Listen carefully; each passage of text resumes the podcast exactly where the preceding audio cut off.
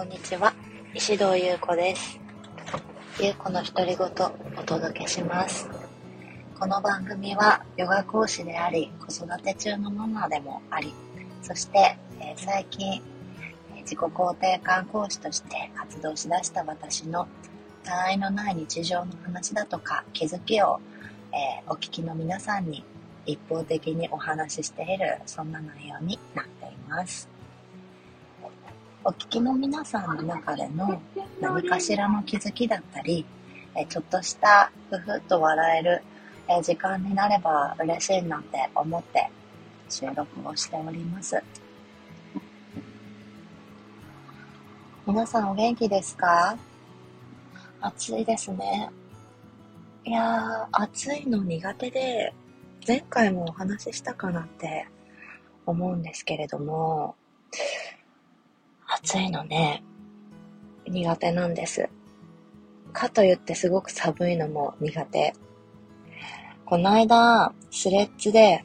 つぶやいたんですけど、なんか私だけじゃなくって北海道に住んでる人ってやっぱり温湿度にわがまま わがままな人多いんじゃないかって思うんだよな。ね、夏も夜は肌寒いしさ、寒い寒い言って。で、日が昇ってきたら暑い暑い言うておりますけれども。この間ね、すごい嬉しかったことがあって、昨日か、あの、インスタグラムの DM に出産報告があったんですよ。お友達じゃなくって、マタニティヨガにもずっとね、通ってくださってた生徒さんから生まれたばっかりの赤ちゃんの写真付きでね報告いただいてさすっごい嬉しくってもうなんかなんなら泣いちゃってじんわりと嬉しかったな。でしかもなんか呼吸法がすごく良かったですってヨガやって良かったなって思ったっていうような内容のことが書いてあって、そんなさ、産後さ、おママになって、なったばっかりでさ、授乳とかいろいろ寝不足だったりなんだりすると思うのに、私にそんな言葉かけてくれて、素敵な人なんだろうと思って、ね、産後ヨガも落ち着いたら行きますって言ってくれて、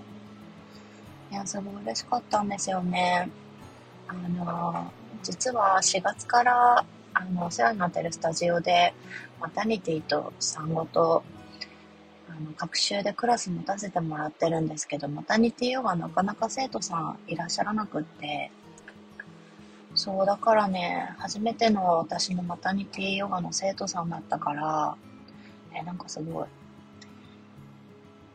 うん、何と表現したらいいんだろうか。すごいね、心が満たされましたね。あの、喜びで。でこうやって、ヨガっていろんなつながりを持たせてくれますけれども、先生と生徒としても、そうだけど、ママ同士のつながりができていくことって、なんかすごい嬉しいなって思います。え、さてさて私今そのスタジオに向かってるんですけれども今日はねバレエの、えー、要素がたくさんてかほとんどバレエやってるんですけど 最近というかバレエエクササイズっていう名前のねクラスをさせてもらってるんですよでヨガの要素もって説明には書いてるんですけれどももちろん入ってるんだけれどもなんかほぼほぼバレエに傾いてるかなって思ってて、なんかすごいね、受けてくださる皆さんが楽しそうにバレエ音楽とバレエの動きにね、身を預けてるのを見たらすごい私もそれこそ心が満たされるんですね。もうさ、バレエをしっかり踊らなくて何年も経ったけれども、やっぱりね、幼少から20年以上触れていた世界を、ねこうやって違った形でシェアできるのってすごい嬉しいなって思ってて。そうそう。えバレエをすると、まあヨガもそうだけど、やっぱり音楽の中で体を動かしながら、あの、バレリーナを多分ね、皆さんそれぞれイメージがあると思うんですけど、イメージしながら、あの、美しく腕をしなやかに動かしたり、強く下半身で床を押したりとか、することで、ヨガやった時みたいに、一本軸が、芯が通るんですよね。そうそう。で、胸がね、自然と開いて、帰る時には、頭の位置が、あの、レッスン来られた時よりも、1センチぐらい上にあるんじゃないかってぐらい、皆さん首長くなって、鎖骨が横にかかって開いて、で、所作もなんとなく美しく変えられるんですよ。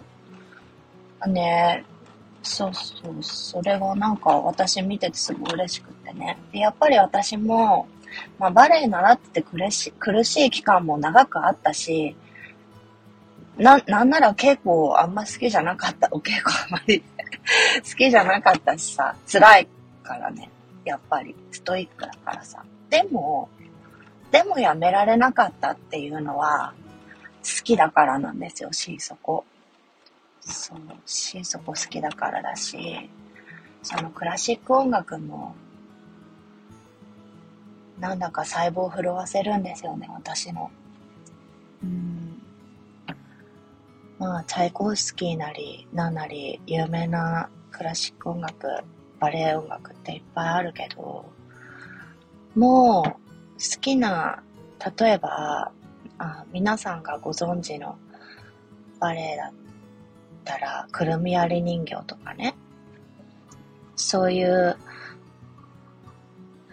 全幕もののバレエの好きなシーンの音楽がちょっとかかっただけで、ブルブルっと震えるんですよね、細胞が。もしくは体の内側が。心の芯が。で、なんだかね、泣けてきたりするの。なんかそういう音楽と一緒に体を動かすって、すっごい人にとって満たされる行動なのかなって思うの。だってさ、もう本当にまだ立って歩きもできない捕まり立ちの赤ちゃんでさえさ、音楽聴いたり、歌を聴いて、お尻振って踊ったりするじゃないですか。ねえ、だから踊るって人間の本能で一つ絶対あると思うんですよね。ね、各国それぞれ伝統的な踊りがあるように音楽も含めて。そう、だから大人になって踊るって、まあ人によっては全然ないと思うんだけど、なんかそういう機会に触れる、うん、クラスだったらいいなって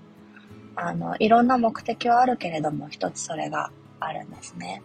それにね、音楽に触れるとか、踊るって自己肯定感にとってもすごくいいことだと思うんですよ。さっき伝えたように、本能だと思うっていうところを行うっていうこと歌うもそうだと思うし、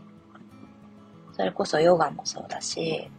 マインドフルネスな時間につながるから踊るって。まあ、あの、バレエエクササイズの場合は、皆さん慣れてない動きをするからマインドフルネスにはなれないとは思うんですけど、そうそう。でもね、変えられる頃に、絶対皆さん笑ってるんですよ。